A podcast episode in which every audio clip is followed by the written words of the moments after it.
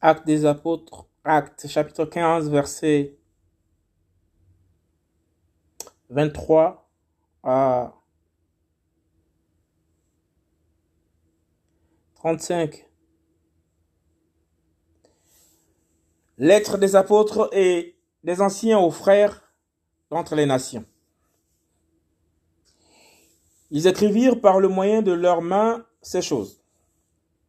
Les apôtres, les anciens et les frères, aux frères d'entre les nations qui sont à Antioche, en Syrie et en Cilicie, salut. Puisque nous avons appris que quelques-uns sortis de chez nous, auxquels nous n'avions donné aucun ordre, vous ont troublé par leur discours et ont ébranlé vos âmes, en vous disant qu'il faut être circoncis et garder la Torah.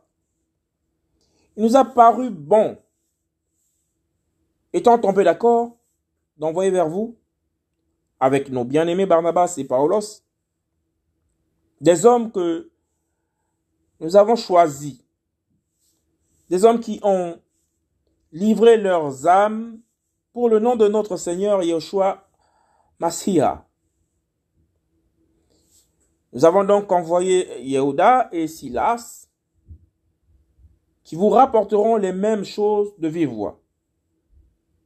Car il a paru bon au Saint-Esprit et à nous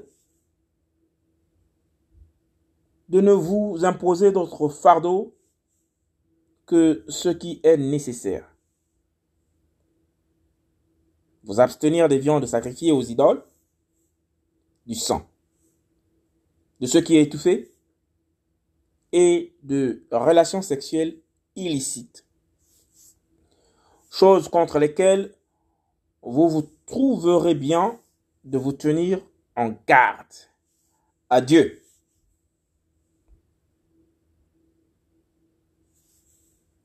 Ayant donc été congédiés, ils allèrent à Antioche où ils rassemblèrent la multitude et remirent en effet la lettre.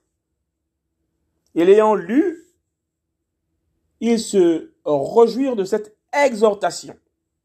Et Yehuda et Silas, qui étaient eux-mêmes prophètes, exhortèrent les frères par beaucoup de discours et les fortifièrent davantage.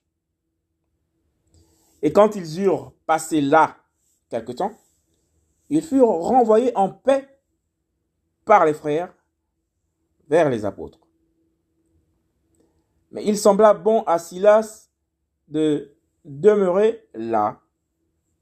Et Paulos et Barnabas séjournèrent aussi à Antioche, enseignant et annonçant avec beaucoup d'autres, la parole du Seigneur. Acte chapitre 15, versets 23 à 35. Lettre des apôtres et des anciens aux frères d'entre les nations.